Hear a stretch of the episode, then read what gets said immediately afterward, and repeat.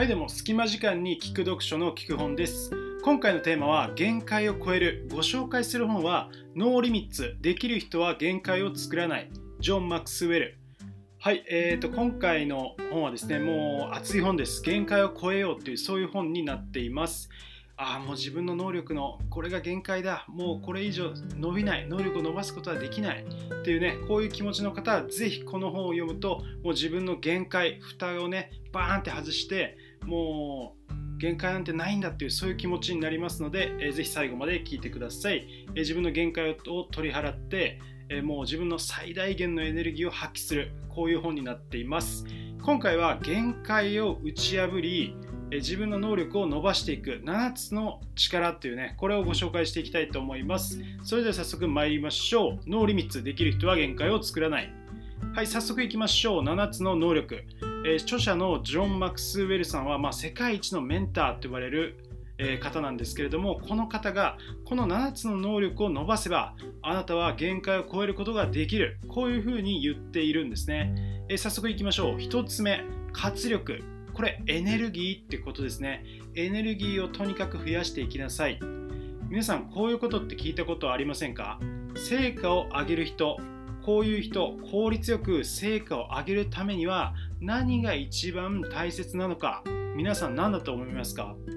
きっといやそれはさ時間管理でしょタイムマネジメントこれが一番大事だよというふうに思った方も多いのではないでしょうか。これ通説ですよね。やっぱり成果を上げる人っていうのは時間管理をしっかりしてやるべき時やらない時っていう風にねなるべく効率よくやって自分の時間を確保してそこで自分のやるべきことをやるっていうこういう人がきっとうまくいってる。まあ職場でもね時間管理うまい人下手な人いますよね。だから時間管理が大切なんじゃないか。これもちろん合ってます。しかしこの著者ジョン・マクスウェルさんはいや実は時間管理よりも大切なことがある。それがエネルギー管理だというふうにこういうふうに言ってるわけです。エネルギー管理なんだよそれ。聞いたことないよ。っていうふうに思いますよね。いやエネルギー管理というのは要するに自分のモチベーション管理だと思ってもらえるととっても分かりやすいです。何が言いたいかっていうときっと皆さんも会社で仕事とかをする中で同じ仕事でもあこの仕事は別にたくさんやったからって言って全然疲れないなっていう仕事といやこれちょっとやっただけでものすごい疲れるっていう仕事きっとありますよね。多分クレーム処理とかほんのちょっと1本電話かけるだけなのに電話聞いたりするだけなのにもううんざりしてものすごいエネルギー吸い取られる。そういう仕事もあれば、えー、と何かね自分の得意分野例えばプレゼン。えー、自分で資料を作ってプレゼンでうまくいって、えー、契約取れるとかね。こういうことあるともう力入れたけどそれでもっとねエネルギーもらえちゃうみたいな逆に疲れるんじゃなくてエネルギーもらえちゃうみたいなきっとこういう経験あるんじゃないかと思います。こんな風に実は仕事にもエネルギーやればやるほどエネルギーが溜まっていくような仕事もあれば吸い取られる仕事もあるんですね。で、まあこれだからこそこの仕事もそうだしあと実はそのもう他のいろんな活動例えばこの食べ物食べるとやる気が出るけどこの食べ物だとなんか体の調子悪いなとかえきっと何でもそうだと思います。でだからこそこのジョン・マクスウェルさんは自分は何でエネルギーチャージができるのかっていうエネルギーチャージリストを作っておくと良いよっていうふうに言っています。皆さんはどんなことをすると自分のエネルギーがもうなんか湧いてきてよっしゃ頑張るぞっていう気がしますか？例えば自分これ考えてみたんですけどまあ髪を切るですね。あの床屋さんに行って髪を切るとものすごいエネルギーが上がります。やっぱ髪切るとすっきりしますよね。もうけどなんか他のことよりも全然髪切る方がエネルギーが湧いてきてで逆にね髪伸びてくるとあなんかやる気しねえなっていうこと結構あります。えーと、髪を切る。あとはまあ好きなそうですね甘いものを食べる、えーと、甘いものとあと美味しいコーヒーを一緒に飲むとかね。コーヒーはあの手引きでゴリゴリゴリゴリ引いて飲んでるんですけどコーヒーとチョコレートとか一緒に食べるとやる気が湧きます。あとはやっぱりこうやってね聞く本の活動で喋ること好きなので、えー、こうやって聞く本の活動をすることでエネルギーが湧いてきます。もう本当にこれはね天職と言っても過言ではないですねまあ、こんな感じでエネルギーをチャージできるもののリスト、まあ、他にもそうですね自分の好きなカフェとか好きな場所とかねあとは好きな曲。やっぱり曲音楽でテンション上がるとかもありますよね。もうねあの夜遊びのね曲聴くとなんかテンション上がるんだよなとかきっと皆さんあるのではないでしょうか。まあそんな感じで自分はこれをやるとエネルギーチャージができるっていうのをリスト化しておくともうちょっとテンション上がらないなやる気起きないなっていう時にそこから1個選んであ今日はこれやってエネルギーチャージしようその後にやろうっていう風にね思えるのでエネルギーチャージリストを作るといいよっていう風に言っています。1つ目は活力エネルギーでした。2つ目いきましょう。2つ目精神力になります。精神力と聞いて皆さん何を思い浮かべるでしょうか？え精神力っていうとさなんか根性とかなんなんだろう？MP 何？精神力って。よくわかんない。抽象的だなって、えー、思いますよね。でここでこのジョン・マクスウェルさんが言ってるのはそういう抽象的なものではないんですね。の精神力っていうのは要するにどのようにその短期的な快楽よりも長期的な視点に立ったその夢や目標の達成これを優先できるかっていうこれこそが精神力だって言ってます。これどういうことかというと例えばブログを頑張って月に3万円稼ぐ。これを目標にしたとしてだけどあなんか今日はやる気しないなって言ってブログサボってついゲームやっちゃう。プレスで面白いな。スイッチスマブレやっちゃうな。っていうこととかね。あと他にもダイエットで月3キロ痩せるっていう風に決めたのにもかかわらずついついケンタッキー食べちゃう。ケンタうまーって感じでね。ケンタッキー食べちゃう。まあこんな感じでこうやって決めた目標が達成できない。ついサボっちゃうって結構あると思うんですけどこれ要するにどうなってるかっていうとそのブログで月3万円稼ぐとかダイエットして痩せてかっこいい体を手に入れるとかこういう長期的な視点で立てた目標よりもブログをサボって楽しいゲームをすぐやっちゃうとか、ダイエットをサボってもうケンタッキーすぐ美味しいすごく美味しいみたいなそういうことをね。だからこの長期的な目標よりも短期的な快楽の方に手がピュッて出ちゃ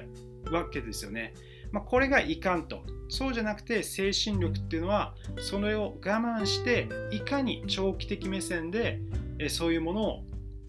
長期的なものの方に頑張れるかっていうそれこそが精神力だっていうふうに言っています、まあ、まさにねそうですよね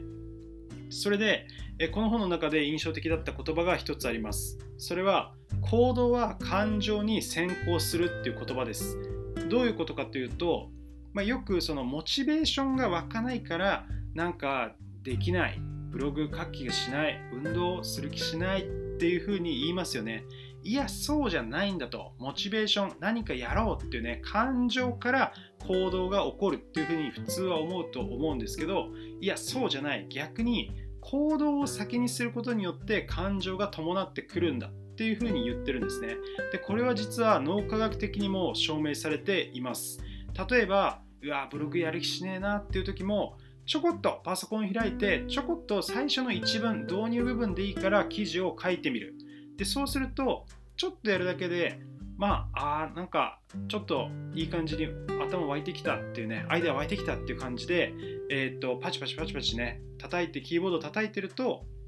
えー、そういう風にやる気になってくるとかあと運動する気しないな今日。筋トレの日なんだけど全然やる気しないっていう時もスクワットを3回ぐらいやるとあなんかやる気湧いてきたってなって30回100回っていう風にスクワットやって次腹筋やっちゃうみたいな感じで行動を先にすると感情が後からついてくるっていうのはもうねこれ証明されてることなんですね。行動は感情に先行する。これ私もすごい感じています。朝えーまあ、大体毎朝5時に起きるんですけどああ眠いな。もう二度寝しちゃおうかな。っていうことね結構あるんです。だけどここでもう起きたらすぐにシャワーを浴びるっていう風なことをルーティンにしてるんですね。でもう眠い中でもシャワーもうスポンポンになってシャワー浴びるともうやる気が湧いてくると、まあ、こういう感じで先に行動を起こす。それで後からやる気になってくると。いうのは結構よくわかります。えー、こういうふうに長期的な短期的な快楽よりも長期的なものを選んでいく精神力を身につけていきましょう。3つ目いきましょう。3つ目思考力。これはアイデア力ですね。アイデア力。でこの本の中ではアイデアを生み出す場所を決めておきなさい。っていうふうに著者は言っています。アイデアが生まれる場所。皆さんはここにいるとなんかアイデアよく浮かんでくるなみたいな場所ってあったりしますか？え実はえ他の本で思考の生理学っていうえ東大と京大の生協学生生協で一番売れた本があるんですけどその思考の生理学によればよく昔から言われている言葉でアイデアが生まれる3つの場所を三乗っていう言葉で表しているんですね。3つの上って書いて三乗、それが、えーと、馬上陳上市場ってやつで、えーと、要するに馬の上ですね、えーと馬の上にいるとアイデアが浮かんでくる。で陳情っていうのが枕の上、まあ、枕で寝ている時ベッドの上とか朝起きた時、まあ、要するにベッドの上ですね。そして、え市場。これが、えーと、川やトイレの上っていうことでトイレにいるとアイデアが湧いてくるっていうこの3つが、え言われています。で、まあ、昔の言葉なんで今風にちょっと言い換えると馬上っていうのは要するに乗り物ですね。今だったら車の中とか電車の中など、え、乗り物に乗ってるとアイデアが浮かんでくる。であとは、まあ、ベッドの上っていうのはこれもね結構あるんじゃないかと思います。夜寝る前とか朝起きてすぐとかって結構アイデア湧いてきますよね。でトイレ。トイレってなんか居心地よくてアイデア浮かんでくる。なんかプリってねやるとねアイデアが浮かんでくるみたいなことってありますよね、まあ、こんな風にアイデアが生まれる場所。いや自分はそんな 3つよりも机で自分の机に向かってる時が一番アイデア出るよ。っていう人ももしかしたらいるかもしれませんが、えー、っとこういうふうにアイデアが生まれる場所を決めておくっていうのはアイデアを生み出すのにすごいいいよっていうふうに書いてありました。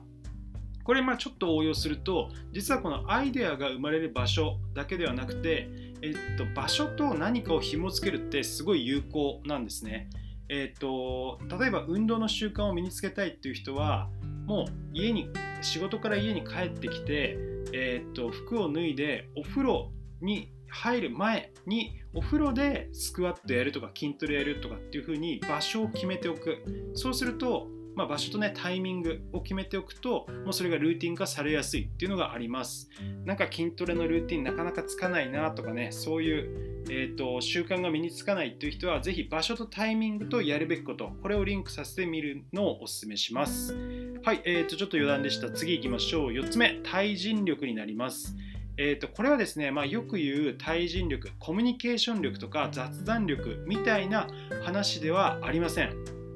ここで言ってるのはそのもっと深くてですねまあ運とかね、え運勢っていうのは人が運んでくるものって言いますよね。えーと、要はその自分一人で頑張るっていうのではなくて何か人と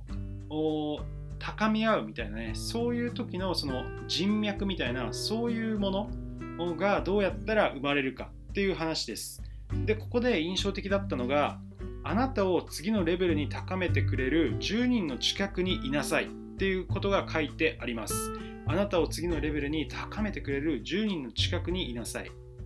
まあ、これは何が言いたいかっていうと要は人っていうのはもう染まりやすいっていう話なんですね。え、っと皆さんこういう話聞いたことありますでしょうか？自分の年収っていうのは自分が付き合っている、え、っと一番深く付き合ってる5人の平均値になる。これって聞いたことある方も多いんじゃないかと思います。結構ね当たってると思うんですよね。自分が付き合ってる人がもし職場の人とばっかり付き合って、まあ、職場の特に同僚とかね、えー、っとばっかり付き合ってるようだったらきっと同僚の平均値の収入収入であると。で、えー、っとそうじゃなくてもっとレベルの高い社長だとかなんかフリーランスでめちゃくちゃ稼いでるブロガーとかそういう人と付き合っていたりだとかあとはま SNS でもいいからそういう人のラジオとか YouTube を聞いていたりするだけできっとその人たちに近い、え稼ぎになってるんじゃないかと思います。結構ね当たってると思うんですよね。これと一緒です。自分の能力を高めたければ、えーと、レあなたの次のレベルに高めてくれる10人の近くにいなさい。そうすれば能力は向上しますという話ですねで、えーと、このジョン・マクスウェルさんがこれはいいよっていうふうに言ってるのが、ぜひその新しいいい人に何か出会いがあったらその人に対して私は、えー、他に誰に会ったらよいでしょうかっていうふうにジョン・マクスウェルさんは聞くそうです。えーとまあ、要するにその人に誰かを紹介してもらうわけですね。まあ、そうやって呪術つなぎでいろんないい人を紹介してもらって、えー、会いに行くということで、まあ、人脈みたいなのがつながってどんどんどんどん、えー、高めてもらっているみたいな話が載っていました。えー、っとこれね私は次は誰に会ったらいいでしょうか？っていうこれなかなか聞きづらいなって思うんですけど私もこれ、えー、ちょっと試してみたいななんていうふうに思っています。次行きましょう。5つ目想像力です。まあ、想像力これは要するに何かを生み出す力ですね。えー、っとここでこの本の中で印象的だった言葉があって創造性と孤独は表裏一体である。こんな言葉が紹介されていました。つまり何かを生み出すためには一人になる必要孤独になる必要があるんだというふうに言っているんですね、まあ、例えば作家もう一流作家とかが何か小説とかを書き上げる時にホテルで缶詰になるみたいな話って聞いたことありますよね。もう自宅とかだと集中できないからもうホテルでもう一歩も外に出なくてもう原稿を書き上げるみたいな話ですね。あとはもう武道家が山ごもりするとかね、まあ、そういうことってありますよね、まあ、そそのように何かを突き詰める極めるためには孤独になってもう一心不乱になってそれをやるっていうそういうのが必要なんですよね。まあ、もし何かこれを伸ばしたいっていうのがある人はもう他にやってることをね全部立ってもうそれに集中して一本集中でやっていくのがあいいと思います。次行きましょう。6つ目結果を出す力です。もうこれねピンポイントですよね。で、えー、っとこの本の中で紹介されていたのが、えー、スティーブン・コビーさんの7つの習慣、まあ、もうめちゃくちゃ有名なビジネス書。もうビジネス書のキングと言われている7つの習慣。えこの本には結果を出すポイントが書かれていて、えー、理想のゴールを見える化すること。これについて書かれています。自分の目標やるべきことは達成すべきことは何なのかっていうのを見える化する、まあ、 visualization とかとも言いますけど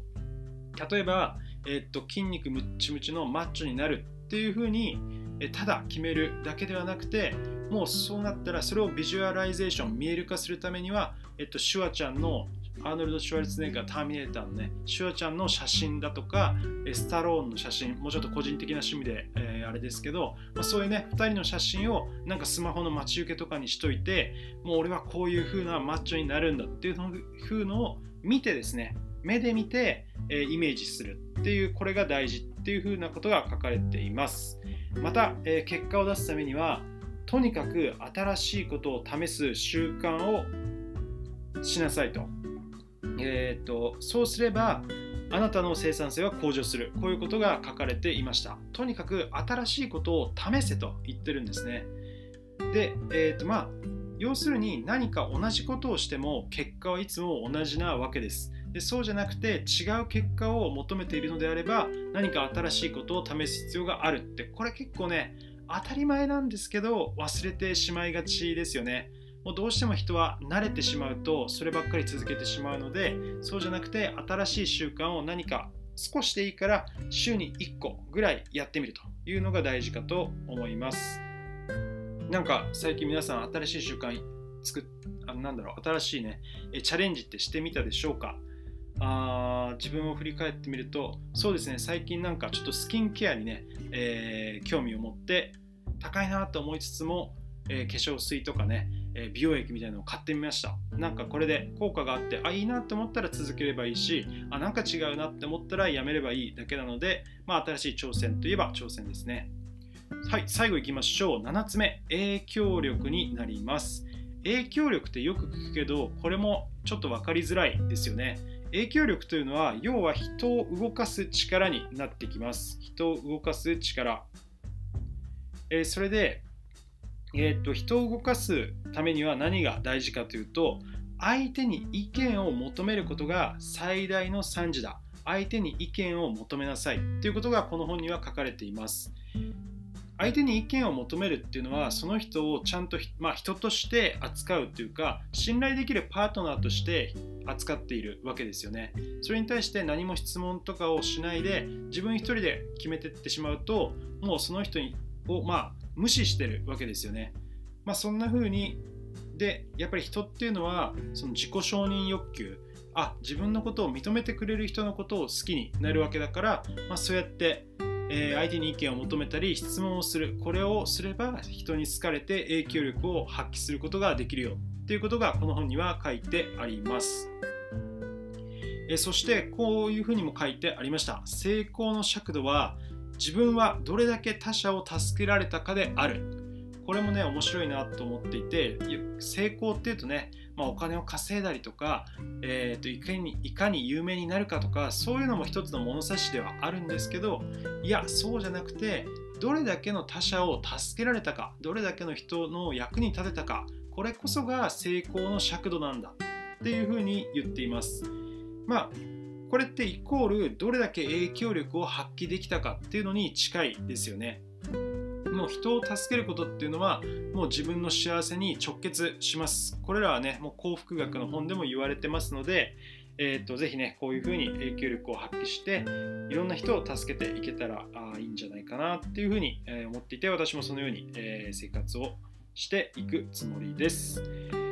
はい、えー、いかがでしたでしょうか？今回は、えー、ノーリミッツできる人は限界を作らないからえー、自分の限界を打ち破る7つの能力についてご紹介しました。振り返りましょう。1つ目、活力、エネルギーです。時間管理よりもエネルギー。エネルギーを、自分のエネルギーを高めるものをリストにして、いつでも取り出せるようにしていきましょう。2つ目、精神力です。えー、っと行動は感情に先行するということで、え、長期的な目標を達成するために感情にねとらわれるのではなくて何か一歩行動から始めてみる。そうすると徐々にやる気が湧いてきます。3つ目思考力アイデア力です、え、アイデアが生み出す場所っていうのを自分で決めておきましょう。4つ目対人力です、え、自分を高めてくれる10人の近くにいると、え、人間は環境の生き物なので環境を変えることで自分の能力が高まっていきます。5つ目想像力。何かを生み出す力です。えー、創造性を発揮するためには孤独になる必要があります。えー、孤独をに慣れて、えー、そこでね、もう突き詰める、自分のやるべきことをするっていうことをしましょう。6つ目、結果を出す力。えー、っと理想のゴールを見える化してそれに向かって頑張るという話ですね。7つ目、影響力、人を動かす力。えー、っと人を動かすためにはその人をの承認欲求を満たす相手に意見を求める質問するこれが大事になってきます。いかがでしたでしょうか？えっ、ー、とねよくまあ限界を超えるってねなかなか口では言うけどね難しいことではあるんですけどこの、えーと、限界を超えるってね単純にそのがむしゃらにやって自分一人で頑張るっていうのではなくてこの7つの力っていうねこれを伸ばしていけば限界を超えることができるっていうまあ、短期的な限界突破論ではなくてこれ長期的な限界突破論になっているんですよね。長期的に見てこの7つの能力を伸ばしていけばもうどんどん限界を超えてもう好きなだけ成長できるっていうそういう話になっています。えー、っといかがでしたでしょうか、まあ、今回の本はですねえー、っとそうだな。えーとまあ、基本ではいろんな本を紹介してるんですけれども、ちょっとこれとリンクしてくる、えーと、カモメのジョナサンですね。カモメのジョナサン。この本はまさに、えー、孤独になれて、もう他の人なんてあの放っておいて、自分の限界を突き詰めろっていう本になっているんですね。カモメのジョナサン、めちゃくちゃ好きな本なんですけど、えーと、概要欄に貼っておきますので、ぜひ、えー、セットで聞く本を聞いてもらえると嬉しいです。